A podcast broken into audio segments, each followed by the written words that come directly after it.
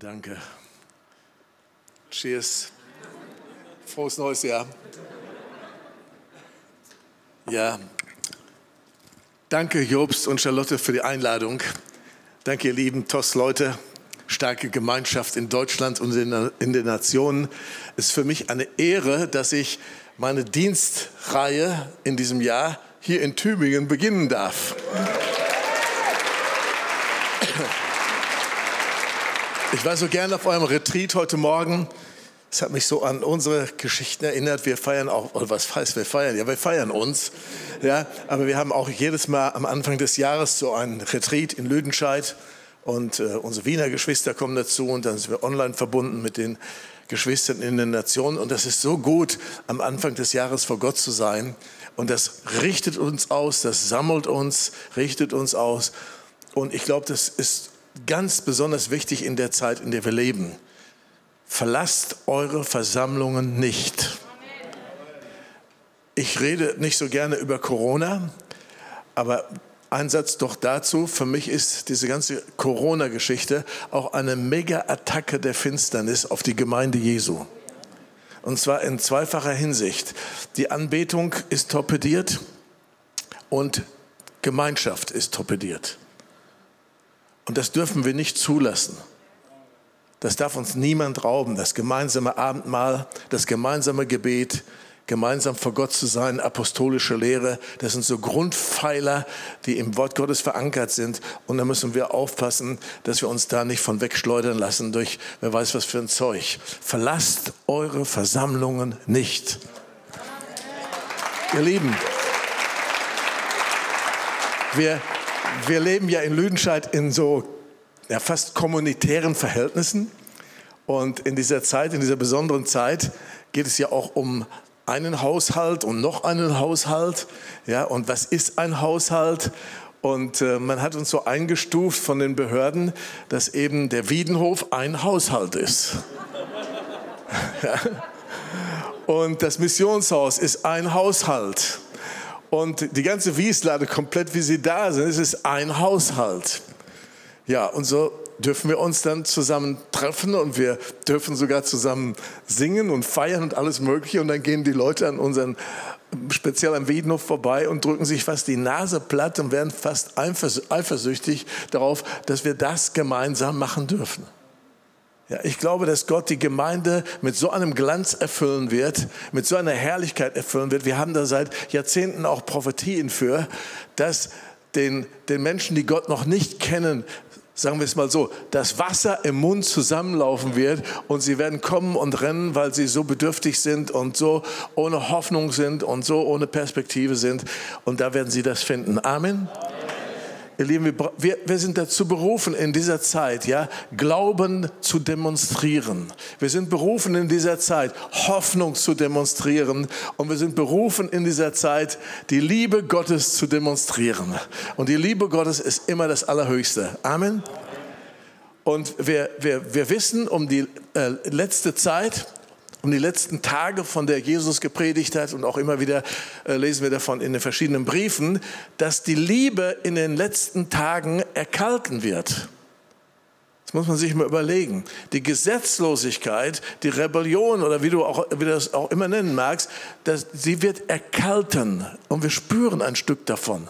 Ja, auch gesellschaftliche Kälte, soziale Kälte. Und ähm, wir sind dazu berufen, die Liebe Gottes aufzurichten, zu demonstrieren. Ja, diese Kälte ist nicht die Wahrheit, sondern die Liebe Gottes, das Feuer des Heiligen Geistes, das ist die Wahrheit. Und das, das suchen die Menschen.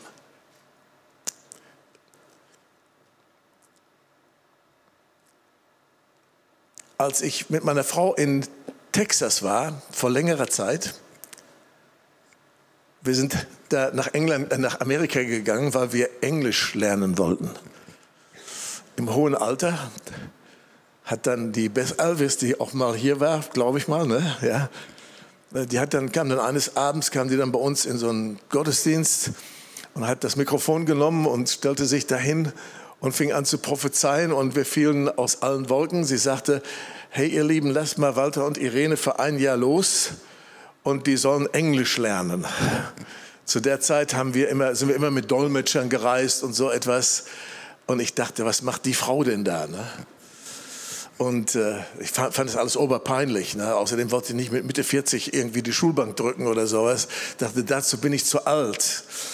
Ähm, naja, und die haben das alle dann abgesegnet bei uns, die Leitung. Und dann sind wir, das müsst ihr euch mal auf der Zunge zergehen lassen, ein halbes Jahr sind wir dann immer nach Dortmund gegangen und haben auf der Inlingua School haben wir dann Business Englisch gelernt. Mit einer Lehrerin, die kein Deutsch sprach. Ja, das war eine Nummer, kann ich dir sagen. Ich bin ein halbes Jahr lang absolut gestorben, ja wirklich absolut gestorben. Für meine Frau war das der absolute, das wäre Erholung für die pur, ja. Also die hat das so locker gelernt wie nicht irgendwas. Wir haben auch eine Menge Homeschooling dann gemacht und Zeug mit nach Hause genommen. Und die saß da und hat Fernsehen geguckt und hat gepuzzelt und ganz nebenbei hat sie auch noch die Grammar gelehrt. Das flog ihr so zu. Ne? Und ich bin da gestorben und habe sie immer gefragt, was meint die Frau da, diese Lehrerin eigentlich da? Wie, wie, wie hängt das alles zusammen? Anyway, es war eine, ich dachte, das, das ist, Gott, ist das dein Weg, wie du mich aus dem Dienst rausholen willst? und, und dann kam das zum Ende und ich bin heute so dankbar dafür. Und dann, hat, dann sagte die Lehrerin zu meiner Frau, also du hast das wirklich also so leicht gelernt und ja, was, was mit mir? Ja, du hast studiert, sagte sie. Aber das ist ein Unterschied zwischen Studieren und Lernen. Du hast studiert, deine Frau hat gelernt. Ich sage, was meinst du? Ja, deine Frau wird das locker mit der Grammatik so hinkriegen, aber du nie. Ach du Schande, wa? So, das war, das war mein Diplom da, ne? das wollte ich mal so sagen. Und dann schaute sie mich aber an, sagte, aber mach dir keine Sorgen. Das war eine, war eine Nicht-Christin. Sie sagte auf einmal, mach dir keine Sorgen. Ich denke, oh, jetzt, was kommt denn jetzt? Sagt, praktiziere einfach das Zeug, was du da machst, was du da kannst. Mach dir keinen Kopf darum, ob die Grammar richtig ist. Praktiziere das einfach. Du wirst den Menschen mit deinem Herzen erreichen. Das konnte ich denken, aber äh, erlebt habe ich es noch nicht. Dann bin ich dann nach Amerika mit meiner Frau und äh, haben dann bei Bess Elvis gewohnt, eine ganze Zeit lang. Und die hat dann so einen Predigtermin nach dem anderen für uns organisiert. Ich kann euch sagen, ich bin tausend Tode gestorben da drüben. Ich habe einmal in, in, ähm, in San Diego habe ich dann gepredigt abends und ich dachte, ob mich hier überhaupt jemand versteht. Ja, und weil ich so, so unsicher war mit meiner Sprache, habe ich dann 90 Minuten gesprochen. Kaum Resonanz. Und als das alles fertig war, habe ich dann zu dem Leiter gesagt, du, äh, ich habe mal eine Frage, meinst du, die haben hier, die haben mich verstanden, was ich überhaupt, ich meine, so von der Sprache. Er sagte, ach, mach dir keine Sorgen, das sind alles Hispanics, die sprechen gar kein Englisch.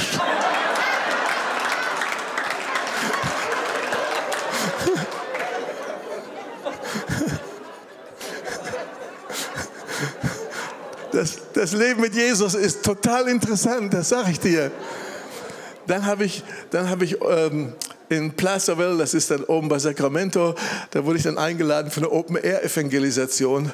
Und äh, das, war, das war wirklich gut. Die Gemeinden haben sich da zusammengetan und da gab es eine hohe Rate an Selbstmord unter den Teenagern. Und äh, so, wir haben dann da sind wir in den Park gegangen und haben dann gepredigt und gebetet. Und als wir mit dem ganzen Ding fertig waren, da ging die Rate des, des Selbstmords unter Teenagern rapide runter. Und äh, diese Stadt heißt Placerville und das Wahrzeichen dieser Stadt war ein Mann, der am Galgen hing. Ja, zur Zeit der, Gold, der Goldgräberzeit, da hieß die Stadt Hangtown. Und da wurden mehrere Menschen aufgehängt, also zum Tode verurteilt in der Zeit, weil sie kriminell geworden sind. Und da, da war so richtig ein Spirit des Todes. Und äh, die Polizei war total begeistert, dass wir gekommen sind. Und da ist wirklich was passiert mit dieser Stadt. Anyway, und dann habe ich da gepredigt, öffentlich im Park, ne? Aufruf gemacht, keiner kam. und dann kam doch einer. Ach, dachte ich, oh Gott, das ist so schön, dass wenigstens einer kommt. Und dann bin ich runtergegangen. Ich sage so, du möchtest dein Leben Jesus geben? Ich habe der evangelisiert. Nee, sagt er, möchte ich nicht. ich sage, wieso denn nicht? Er sagt, ich bin schon Christ. Ich sage, warum bist du denn dann gekommen? Ja, du tatst mir so leid.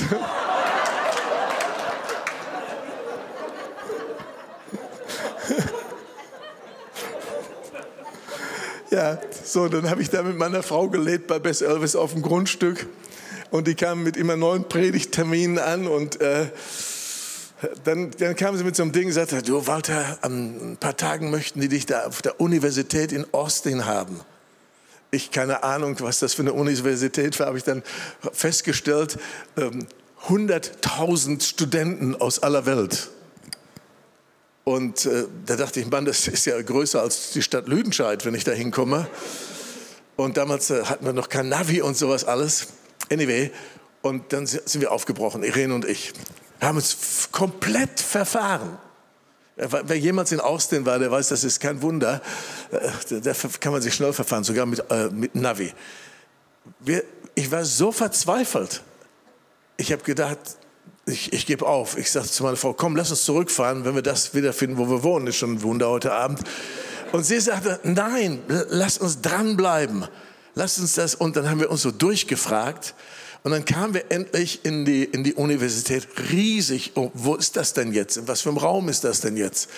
Naja, und dann haben wir endlich den Raum gefunden, zwei Stunden zu spät. In Afrika ist das kein Problem, aber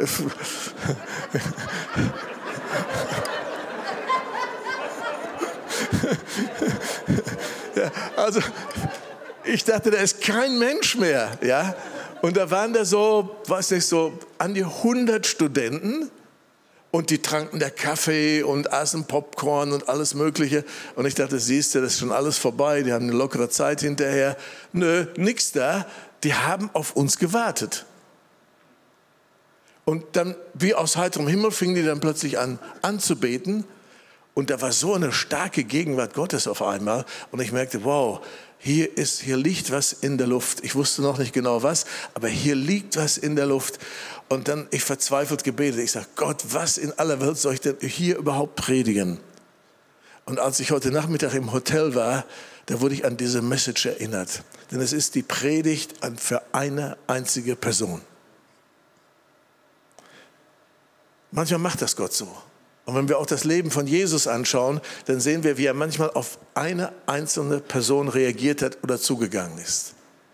Ich liebe es, vor vielen Menschen zu predigen, gar kein Problem. Aber manchmal kommt Gott und wird sehr persönlich auch in einer Gruppe, so wie dieser hier, und er spricht zu dir ganz persönlich. So, worum geht es? Ich bekam folgende Message. Gott braucht nur eine Person, um radikal Veränderung in diese Gesellschaft hineinzubringen. Er braucht nicht 100.000 Leute, er braucht keine Megagemeinde, er braucht manchmal nur eine einzige Person und alles ändert sich. Ich weiß noch, wie ich ähm, in der Schweiz war und habe dann ähm, zu Pastoren gepredigt. Also wir waren da auch in so einem Hotel, so ein Retreat, waren mehrere Tage zusammen und äh, ähm, da habe ich dann gedient, auch im Heiligen Geist. Und das Erste, was passierte, ein Pastor wollte mich schlagen. Das flippte völlig aus. Ja, flippte völlig aus, kam nach vorne, packte mich am Kragen und wollte mich schlagen. Ne? Wir wissen, was dahinter steckt. Ne? Geist von Gewalt und Jezorn und all so ein Zeug. Alle waren so geschockt. Ich war auch geschockt. Meine beiden lieben Geschwister, die mit waren, die waren auch geschockt. Und ich dachte, Hilfe, Hilfe, äh, handelt das hier irgendjemand? Ich hatte den jetzt da am Hals. Ne? Und dann kamen endlich meine lieben beiden Freunde aus Lüdenscheid und haben den gebändigt. Ja, der ist sowas von befreit worden und später ist er mir um den Hals gefallen aus Liebe. Ja, das war etwas anderes. So, die Kraft Gottes war so stark da. Und an einem Abend kam der Heilige Geist auf die Pastoren und auf die Frauen. Und das ging stundenlang. Das, wir, wir wohnten auch in diesem, Hotel, in diesem ähm, Retreathaus. Und das ging stundenlang und stundenlang. Und irgendwie wollte gar keiner äh, ins Bett gehen. Aber irgendwann bin ich dann in mein Zimmer gegangen und äh, ich bin zwei, dreimal aufgewacht die Nacht. Warum? Weil er so ein Klamauk war. Am nächsten Morgen komme ich zum Frühstück und dann komme ich an einem Zimmer vorbei. Da geht die Tür auf und da kommt eine Pastorenfrau raus, kreidebleich, als wenn sie ein Gespenst gesehen hätte. Ich sage, was ist mit dir denn passiert? Mann, sagt sie, ich habe was erlebt. Also wir sind gestern Abend, sind wir mit Mühe und Not ins Zimmer gekommen und haben uns ins Bett gelegt und die ganze Nacht waren wir da am Zittern unterm Heiligen Geist. Naja, dann bin ich irgendwann eingeschlafen, aber dann heute Morgen habe ich den Schock des Lebens bekommen. Da wache ich auf und sehe, mein Mann ist weg samt Bett.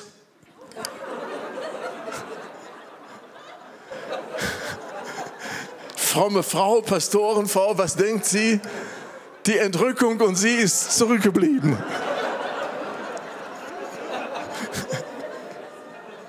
Aber dann hörte sie ein Geräusch. Im Zimmer hörte sie ein Geräusch, nämlich ein Bett, das rappelte und ihr Mann war immer noch im Bett und weil das waren so zwei getrennte Betten und weil das so am Rappeln war, ist er in der Nacht dann mit dem gesamten Bett durch das Zimmer gegangen.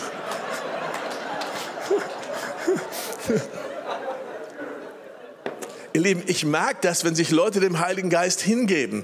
Wenn das nicht so ein Programmpunkt ist, ja, so hinten dran geklickert noch.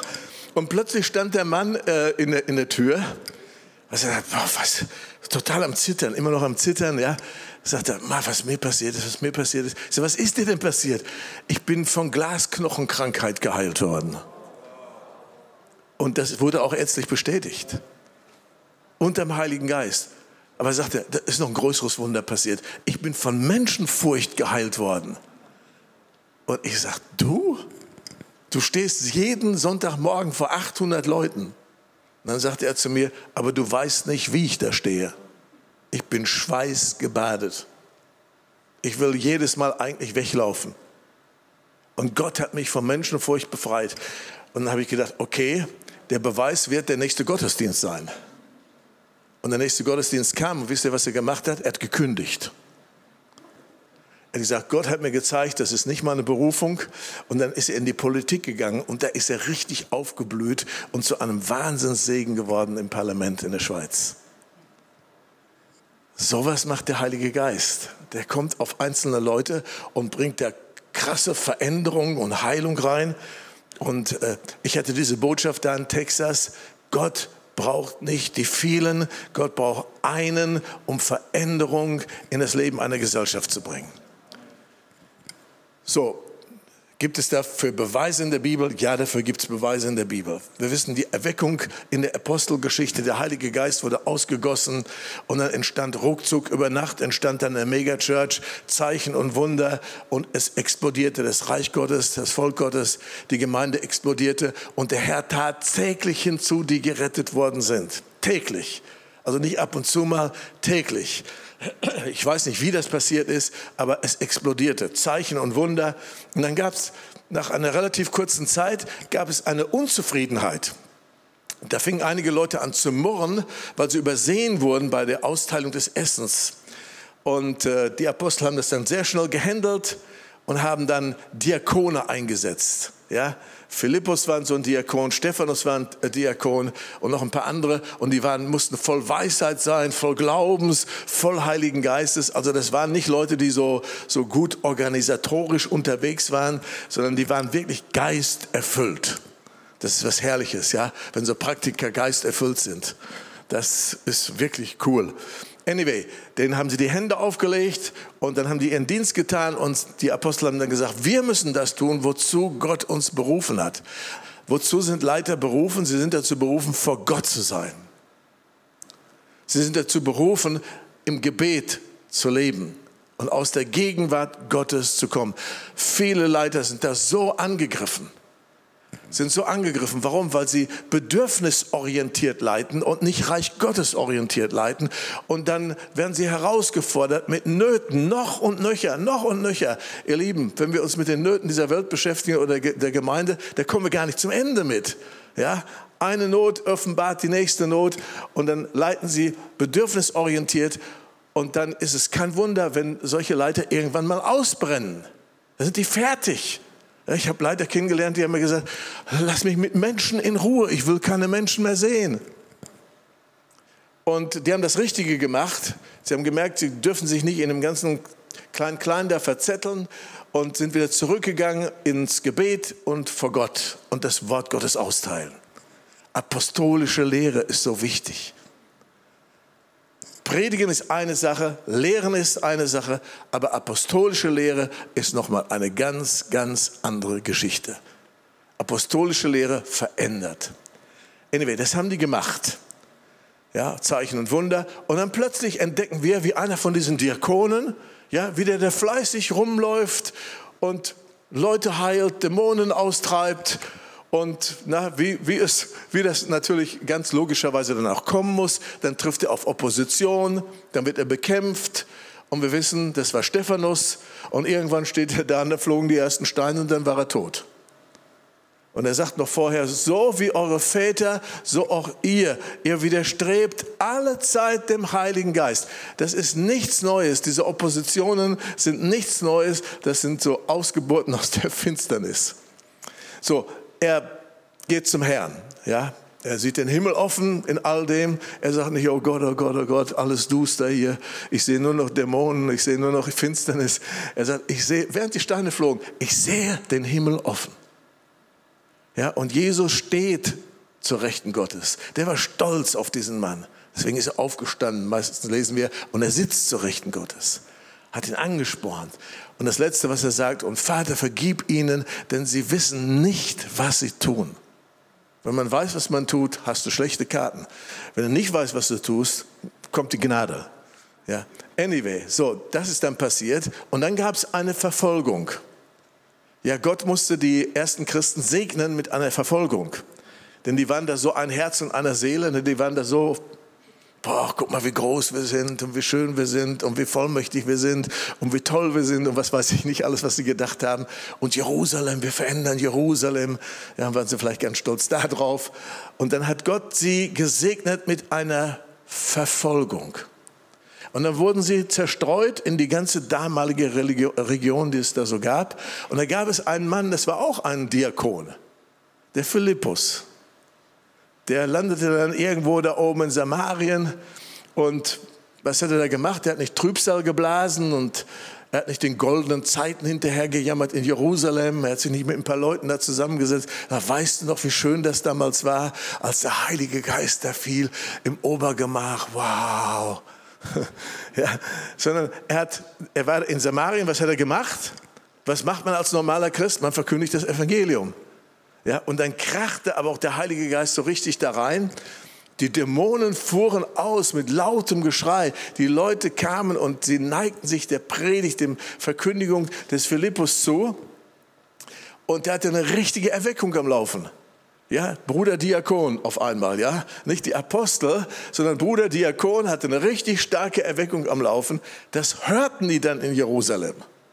Das hörten in Jerusalem und dann sagte Petrus zu Johannes, hey, lass uns mal gucken, was da läuft. Das müssen wir uns mal anschauen.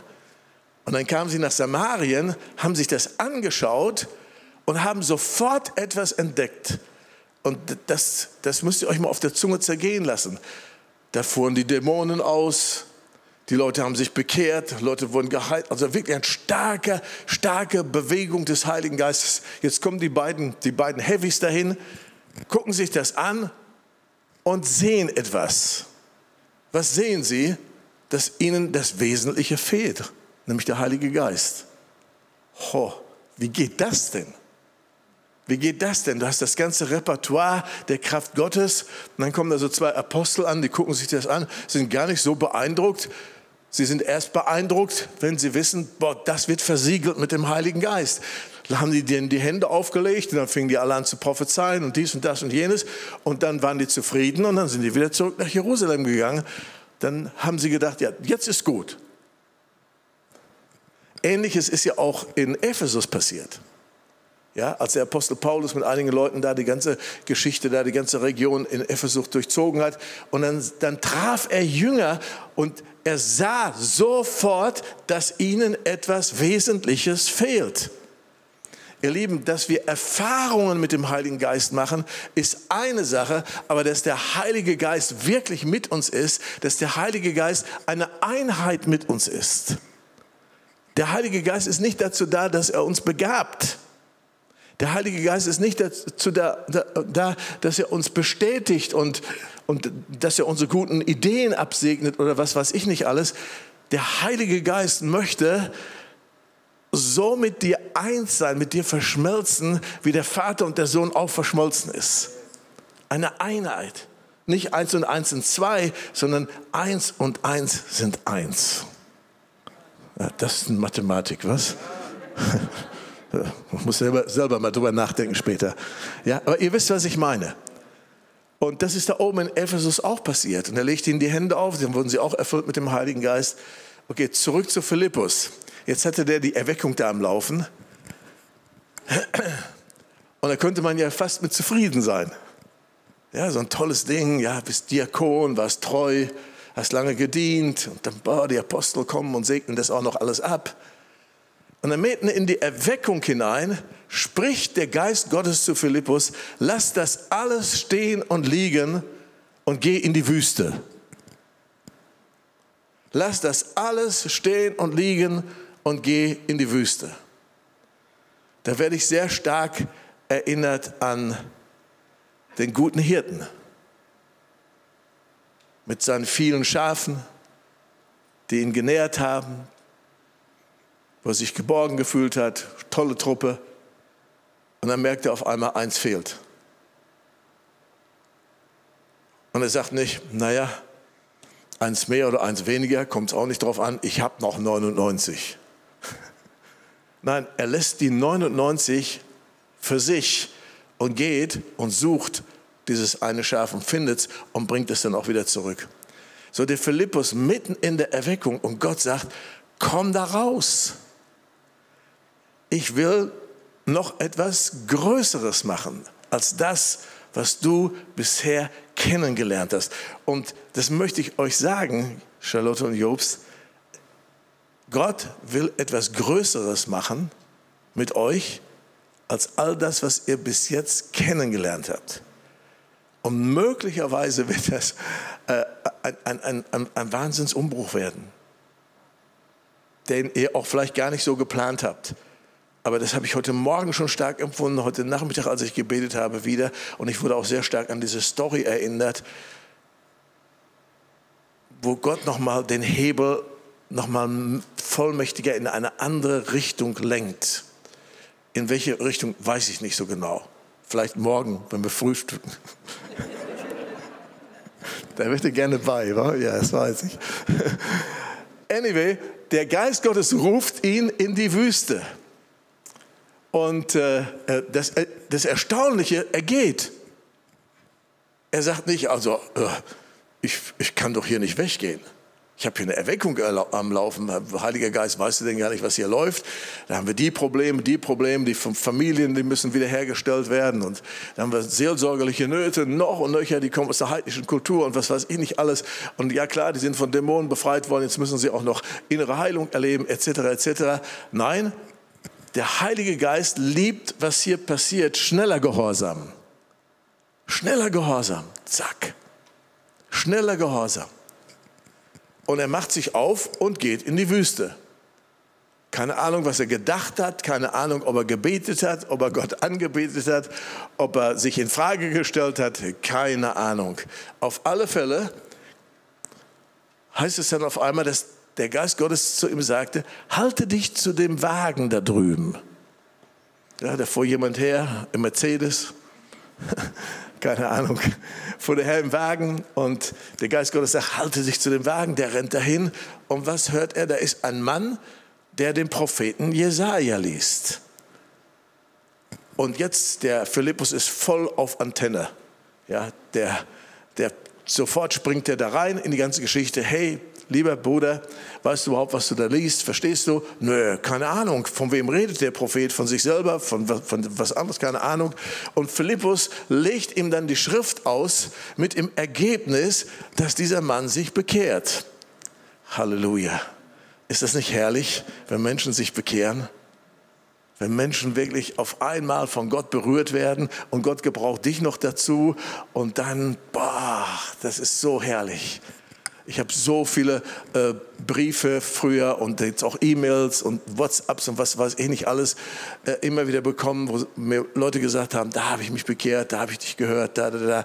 Äh, als ich letztens in Berlin war, da sagte der Pastor, du weißt du was, da war eine Frau bei uns in der Gemeinde, die war sowas von magersüchtig, die war sowas von kaputt, sowas von magersüchtig und irgendjemand hat ihr gesagt, weißt du was, wenn du mal die Möglichkeit hast, zu Walter in einen Gottesdienst zu gehen, dann gehst du einfach mal dahin und vielleicht legt er dir die Hände auf und vielleicht passiert ein Wunder. Und dann kam diese Frau und, und ich wusste nichts von der.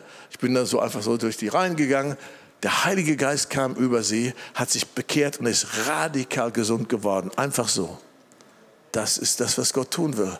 Durch dich und durch mich. So, jetzt da zurück in die Wüste. Der Mann bekehrt sich und er wird sogar getauft. Und dann passiert etwas Eigenartiges. Der Philippus wird nicht zurückgeführt zu seiner Erweckung. Meine Zeit, wer hat sich denn darum gekümmert? wer hat sich denn um diese Erweckung gekümmert? Keine Ahnung. Aber ich weiß, dass der Heilige Geist sich sehr gut um Erweckungen kümmern kann. Er ist der Beste eigentlich. Und wir lesen von Philippus, dass er dann mit der besonderen Airline, der hat 300 Kilometer, wurde er nach Asdod gebeamt. So, jetzt dieser Mann da im Mercedes oder wo, wie auch immer, wo kam der her? Aus Äthiopien. Der Bursche kam aus Äthiopien. Du weißt nie, wen du da gerade zu Jesus führst. Ja, du weißt nie, was für einen Plan Gott mit dieser Person hat, die du gerade zu Jesus führst. Du hast keine Ahnung, was da passiert. So, dieser Mann kommt zurück nach Äthiopien, denn er war der Wirtschaftsminister von Äthiopien. Halleluja.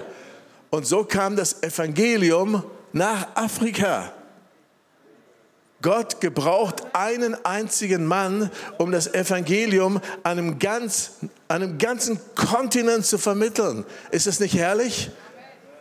Es gibt einen Missionar Ziegenbalg in der Geschichte, der kommt von den Herrnhutern. Und das Evangelium kam von dem letzten Apostel Thomas, kam das nach Indien. Und er ist in Indien umgekommen, um Jesu willen. Und dann gab es, ich weiß nicht wie viele Jahrzehnte oder Jahrhunderte, keine Ahnung, eine lange Zeit gab es kein Evangelium mehr in Indien. Und ich weiß noch, wie wir als Anbetungsgruppe hatten wir den Eindruck, wir sollten in Indien, wir sollten da unten in Tamil Nadu irgendwie am Strand gehen und wir sollten da Gott anbeten. Gott hat uns so verrückte Sachen immer wieder gesagt. Und äh, das war einfach stark.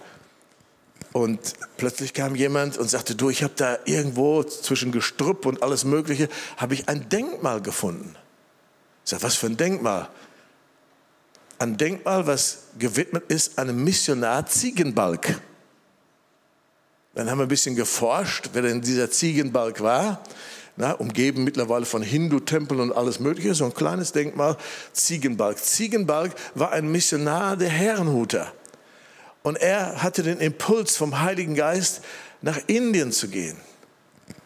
So, keine Ahnung, wie das alles so im Einzelnen passiert ist, aber er hat es geschafft. Er kam da in Tamil Nadu, kam er ganz alleine an. Zu der Zeit war die ganze Region von den Portugiesen besetzt. So, jetzt kam der da an, ne? der Missionar. Ja, was willst du denn hier, haben die Portugiesen gefragt. Ja, ich möchte gerne das Evangelium zurückbringen nach Indien und ich möchte hier gerne das Evangelium verkündigen. Dann die Portugiesen gesagt, ach, sowas können wir hier nicht gebrauchen. Das gab es früher schon. Ne? Sowas können wir hier nicht gebrauchen. Äh, wenn du ein bisschen Sozialarbeit machen willst, ich sage es mal mit meinen Worten hier, dann kannst du das gerne tun. Nein, ich will das Evangelium verkündigen. Da haben die zu ihm gesagt, ja, ja, jetzt gehst du erstmal ins Gefängnis. Haben sie ins Gefängnis geworfen, hat ein Vierteljahr hat er im Gefängnis gesessen. Und was hat er gemacht? Er hat die Sprache gelernt. Im Vierteljahr. Er hat nicht gejammert, er hat nicht auf die Umstände geschaut, wie blöd die waren und Gott hat doch eigentlich gesagt und sowas, ne? sondern er hat die Sprache gelernt und hat dann das Neue Testament in dieser Sprache verfasst und so war das Evangelium wieder in Indien. Halleluja.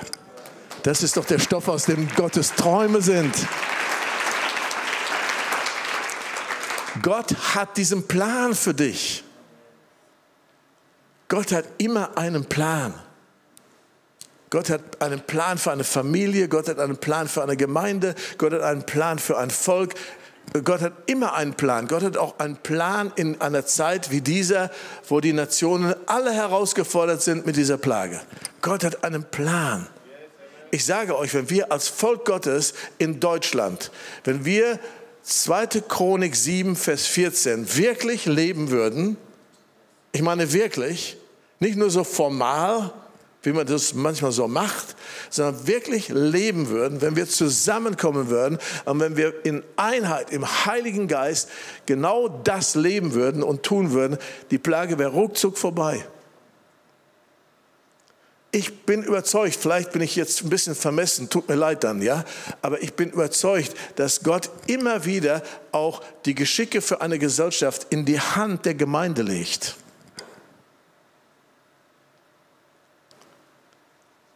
Und so wie wir darauf eingehen, auf diese Dinge im Heiligen Geist, so wird er dann handeln. Die jüngste Geschichte, schaut mal nach Berlin, als Deutschland noch gespalten war, ja, die Mauer, ist noch gar nicht so lange her.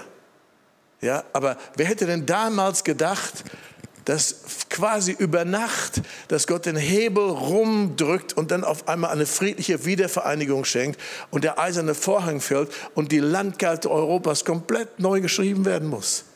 Ich weiß noch, wie ich damals darüber gesprochen habe, da haben Leute mich für bekloppt gehalten. Gott hat immer einen Plan. Er hat immer ein Timing und er hat auch einen Plan für dein Leben und er hat dich in diese Welt gesetzt, nicht damit du einfach nur so ein bisschen normal über die Runden kommst. Normales Leben, normal. Ihr Lieben, wir werden nicht zurück zur Normalität kommen. Wir kommen nicht zurück zur Normalität. Ich weiß nur eins, Jesus kommt wieder, aber wir werden nicht zurück zur Normalität kommen. Viele träumen noch davon. Ja, vor zwei Jahren fing das Ganze an, ah, in einem Vierteljahr ist alles vorbei. Ja, denkste. Ja, und wir werden noch eine ganze Zeit damit zu tun haben. Und wir werden nicht nur mit diesen Dingen zu tun haben, die sich Plage nennen, sondern es werden noch ganz andere Dinge dazukommen. Wir sitzen auf einem riesigen Pulverfass namens Erde. Und da brauchen nur irgendwelche verrückten Leute durchdrehen und dann bricht das Inferno aus. Und dann haben wir ein echtes Umweltproblem. Dann haben wir wirklich ein Klimaproblem. Wir haben das manchmal gar nicht auf dem Schirm, solche Geschichten. Gott hat einen Plan für dich, auch in dieser Zeit. Und er möchte in dieser Zeit, möchte er dein Leben gebrauchen, umkrempeln, umfunktionieren. Und er möchte dich so senden, wie er einen Philippus gesandt hat. So, jetzt habe ich da gepredigt dann in Austin. Ja, Gott braucht nur eine Person. Ja, mit, er braucht nur eine Person, um Dinge zu ändern. Aufruf gemacht. Boah, und dann kam so der Heilige Geist. Boah, was kam der Heilige Geist? Ich habe da gar nicht mit gerechnet weil das war ein, so ein verrückter Abend. Ja, ich habe euch erzählt, ich wollte aufgeben. Ne? Ich habe ich hab, ich hab mich noch nicht mal gesalbt gefühlt. Ne? Manchmal fühlt man sich so gesalbt. Ja, wenn die Anbetung kommt, dann kommt die Gänsehaut. ja, ja, und dann werde ich inspiriert. Und, ja, und dann geht's los.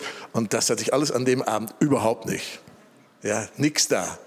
Und da fällt der Heilige Geist da und die Leute kugeln da überall rum. Und ich denke, lieber Gott, was machst du hier? Was hast du hier vor? Ich wusste nicht, dass Gott auch was mit uns vorhat. Am nächsten Tag besichtige ich das ganze Universitätsgelände. Also eine Stadt, die größer ist als Lüdenscheid. Und da sah ich eine, eine Straße, die heißt The Drag. Und die ganze Straße war bepflastert mit Runaway Kids. Auch ältere Obdachlose. Ihr Lieben, die Obdachlosigkeit in Amerika, das ist eine richtige, das ist, das könnt ihr euch nicht vorstellen, wie viele Millionen von Menschen obdachlos sind in Amerika und es werden täglich mehr. Ihr müsst mal in die Großstädte da kommen. Es werden täglich mehr. Das glaubt man gar nicht. Das Land wird überschwemmt mit Drogen. So viele Millionen von Amerikanern sind drogensüchtig. Und zwar, damit meine ich nicht irgendwelche ausgeflippten Hippies oder Randgruppen oder sowas. Das geht quer durch die ganze Gesellschaft. Das ist eine richtige Plage. Und dann gehe ich da mit meiner Frau, mit ein paar Freunden, gehen wir da über den Drag. Und dann sehe ich die Leute alle da und dann frage ich so die lieben Geschwister da aus der Universität, die Studenten, wer kümmert sich um diese Leute hier? Was meinst du denn damit? Ja, ich sage, wer, wer, wer, wer kümmert sich? Wer, wer predigt ihnen das Evangelium? Wer, wer kümmert sich? Wer, wer hilft ihnen und so weiter? Ja, niemand. Dann habe ich ihnen gesagt, das geht doch nicht. Da muss man doch was tun. Und ich habe das mit nach Hause genommen und wir haben darüber gebetet. Und dann hat Gott uns ein wunderbares Grundstück dort geschenkt. Und wir gehen da in diese Universität, wir gehen da auf den Drag, wir gehen da auf die Sixth Street und was weiß ich nicht alles. Und wir haben vielen Menschen das Evangelium bringen können. Mittlerweile hat sich da auch vieles verändert. Aber merkt ihr, wenn ihr auf den Impuls des Heiligen Geistes eingeht, und zwar nicht nur in einer Versammlung, sondern dann auch, wenn dieser Impuls dein Leben betrifft, wo du dann aussteigst aus dem, was bisher so deine Komfortzone war, dann wird es ja nochmal richtig interessant. Ne? Wenn du dann so aussteigst und hast keine Ahnung, du hast absolut keine Ahnung, wie die nächsten Schritte überhaupt nur aussehen sollen. Weil es ist so viel Unsicherheit, die sich da vor dir auftürmt, dass du am liebsten wieder zurückgehen möchtest, ne? wie Petrus da in dem Boot und dann merkt er, er sinkt und denkt sich, oh meine Zeit, was habe ich nur gemacht, was habe ich nur gemacht, was habe ich nur gemacht. Gott hat einen Ruf auf dein Leben gelegt. Und der ist größer, als dass du nur hier rumsitzt. Ist gut, dass du hier rumsitzt. Ja. Ja, und ich, ich, ich liebe euch, ich liebe auch diese Gemeinde. Ihr seid ein starkes Stück Reich Gottes. Ja, nicht nur hier in Tübingen, sondern äh, Gott hat euch die Gnade gegeben, dass ihr bekannt werdet bis nach Israel und in die Nationen hinein. Das ist eine Gnade Gottes, die kann, das kann man ja alles gar nicht selber machen. Jetzt baut ihr auch noch hier wieder rum, meine Zeit. Also werdet ihr gar nicht müde? Es ist toll, oder wenn ich sehe, wie auch wie eure Anbetung, wie sie an, an Qualität zunimmt. Auf allen Ebenen. Und wenn ich sehe, so manche, die sehe ich dann über Jahre, sind immer noch da, immer noch da. Das ist auch etwas Gutes, denn ihr seid dran geblieben, ihr seid treu geblieben, ihr seid mit am Ball geblieben. Ihr habt dafür gesorgt, dass diese Vision mehr und mehr in Existenz kommt. Das ist etwas Wunderbares. Weißt du, heute triffst du so viele Leute, Gott zeigt ihnen heute dies und zwei Tage später zeigt Gott ihnen das und vier Tage später geht es wieder da lang. Ja, so wirst du nie in die Pläne Gottes reinkommen. Absolut gar nicht. Gott ist nicht so wankelmütig. Wo Gott drauf schaut, ist, dass du treu bist, dass du fokussiert bist, auch wenn es Schwierigkeiten gibt, auch wenn es mal drunter geht, wenn es mal in die Tiefe geht. Gott schaut darauf, dass du fokussiert bist auf ihn selbst und auf das, was er wirklich zu dir gesagt hat. Und dann wirst du erleben, wenn du da dran bleibst, dann wirst du erleben, wie die Pläne Gottes in deinem Leben wirklich mehr und mehr und mehr real werden. Halleluja. Das ist das Wirken des Heiligen Geistes. Und ich habe heute Nachmittag gebetet und ich dachte, wow, hier sind Menschen, die Gott wirklich krass gebrauchen will, in dieser Art und Weise von Philippus. Er wird dich rausrufen, ich weiß nicht wann, ich weiß nicht wie. Und ich sage auch noch etwas dazu. Ich glaube sehr stark, wenn jemand eine Berufung hat, ich glaube sehr stark daran, dass das auch von der Gemeinde bestätigt werden muss.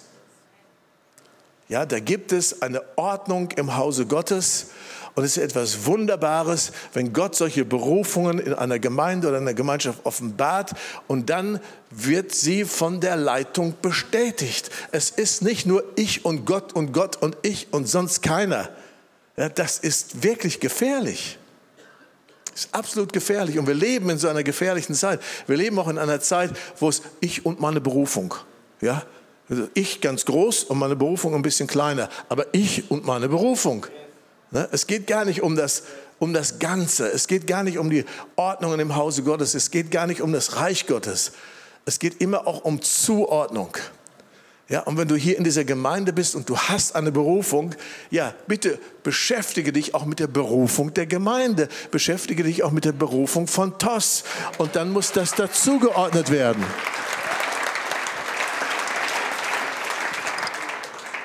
Und wenn du denkst, ja, aber ich habe doch äh, meine eigene Berufung, ja, dann musst du, dann musst du gehen.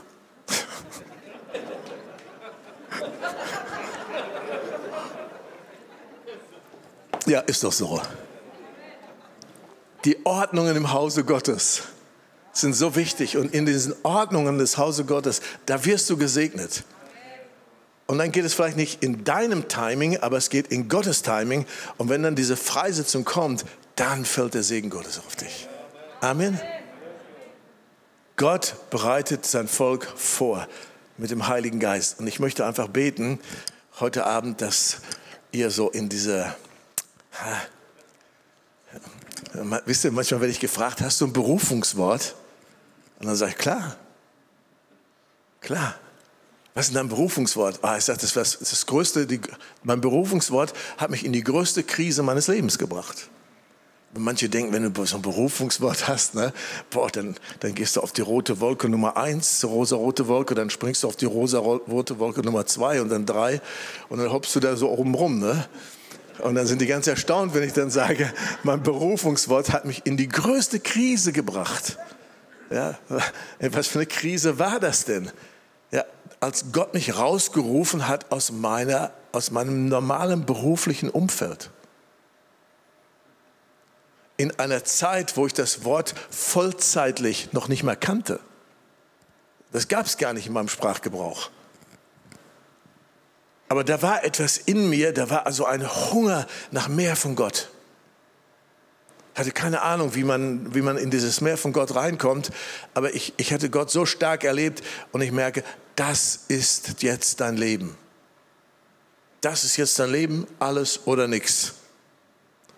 Und ich habe immer wieder gedacht, als ich mich bekehrt habe, von vornherein, wenn ich mich bekehre, dann aber richtig. Nicht so ein halb, halbes Ding da oder sowas. Radikal habe ich mich bekehrt. Und ich wusste nicht, was ich damit alles anfangen sollte. Habe den Leuten von Jesus erzählt, niemand hat sich bekehrt. Wir haben gearbeitet, sind aus der Kommune ausgestiegen, wir haben gutes Geld verdient. Und dann mitten in dem, in dem Dingen da rein sagt Gott, steig aus.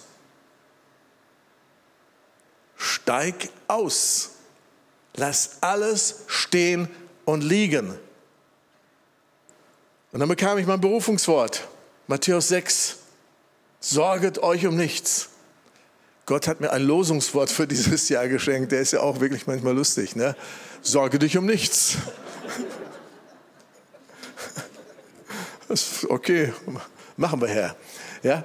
Und äh, so, dann bekam ich dieses Wort aus Matthäus 6 und dann so als i-Tüpfelchen obendrauf, trachtet alle Zeit nach dem Reich Gottes und alles wird euch hinterhergeworfen, was ihr zum Leben braucht. Ich habe doch nie gedacht, was das für ein turbulentes Leben werden würde. Ich habe nur gemerkt, wenn wir kündigen, wenn wir jetzt kündigen, dann verdienen wir kein Geld mehr. So einfach. Und ich habe gedacht, ja, wo, ist ja gut und schön, ja. Ich soll mich nicht sorgen. Ist ja gut und schön, ne? wenn Gott die Raben auf dem Feld versorgt und mit den besten Steaks und so und die Blumen auf dem Feld, ist ja alles wunderbar. Äh, aber, aber wie sieht das in real aus? Ja, wenn du keinen festen Job mehr hast und kein geregeltes Einkommen mehr und, und, und du bist nicht gekündigt worden, sondern du bist so verrückt und vertraust Gott, dass das, was er sagt, dass er das auch hält. Und ich kann dir sagen, das war ein Eiertanz. War das ein Eiertanz? Ich werde das in meinem Leben nicht vergessen. Meine Frau hat sofort gekündigt, als wir das Wort kriegten. Das war so easy für sie. Und ich, oh, ich habe mit ihr diskutiert und sie sagte, ach, was, kein Problem, du kannst auch kündigen und dann sind wir im selben Boot. Und, und dann es lustig. Ist toll, wenn man so einen Ehepartner hat. Ist toll, wenn du einen Ehepartner hast, der dich überglaubt. Und der dich dann ermutigt. Ne? Und du wirst aber gar nicht ermutigt, du wirst genervt. Kennst du das? Ja, wenn jemand dich ermutigen will und das äh, ermutigt dich nicht, das nervt dir, das geht dir auf den Keks. Da haben wir uns gestritten, ne? Habe ich zu ihr gesagt, ja, ja klar, könnte ich kündigen, aber das muss auch der richtige Zeitpunkt sein. Ne? Und, und da muss ich auch die Freudigkeit für haben. Und, und dann muss der Herr das nochmal bestätigen. Und was ich alles für ein Zeug. Ich bin wirklich in die größte Glaubenskrise meines Lebens gekommen. An dem Punkt, wo es ans Eingemachte geht. Wo es wirklich darum geht, Gott um die existenziellen Dinge unseres Lebens zu vertrauen. Boah, das war nicht lustig. Und durch Gottes Gnade habe ich es geschafft. Und ich habe es nicht bereut bis zum heutigen Tag. Weil Gott ist so ein guter Gott und Gott ist so mega stark in Versorgung.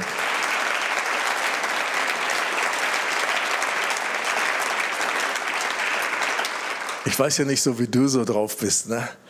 Äh, aber ich, ich habe ja auch so Christen um mich herum und dann sehe ich manchmal, dann passiert etwas, ihr Auto geht kaputt, dann jammern sie darum. Ne? Wenn bei mir was kaputt ist, weiß ich, es gibt was Neues.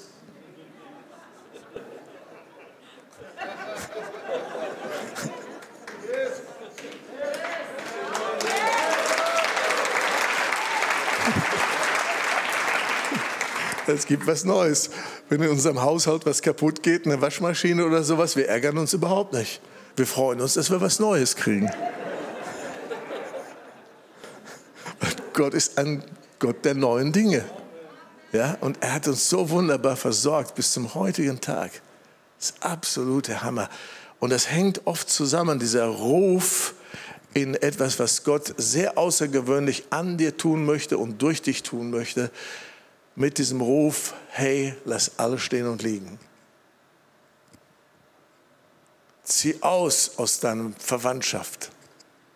Meine Zeit, manchmal die Familien, was ist das für ein Gefängnis? Soll eigentlich ein Segen sein.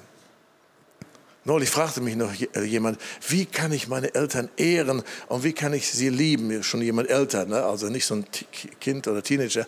Ich sage ganz einfach, du kannst das erst, wenn du frei bist von ihnen. Wenn du nicht mehr seelisch gebunden bist. Erst dann kannst du wirklich deinen Vater und deine Mutter ehren. Die Person hat mich angeguckt wie ein kaputtes Auto. Dann haben wir darüber gesprochen und dann kamen die ganzen seelischen Bindungen raus und die ganzen Manipulationsspirits in der Familie. Und dann haben wir gebetet und dann haben wir einen schönen Durchbruch erlebt. Das sind manchmal so viele Sachen, so banale, so menschliche Sachen, die uns festhalten. Und manchmal denken wir, und wir sind so dankbar für die guten Sachen, die Gott uns gegeben hat, und merken gar nicht, dass die guten Sachen in Feindschaft stehen zu dem, was Gott uns Besseres geben will. Gott hat Besseres.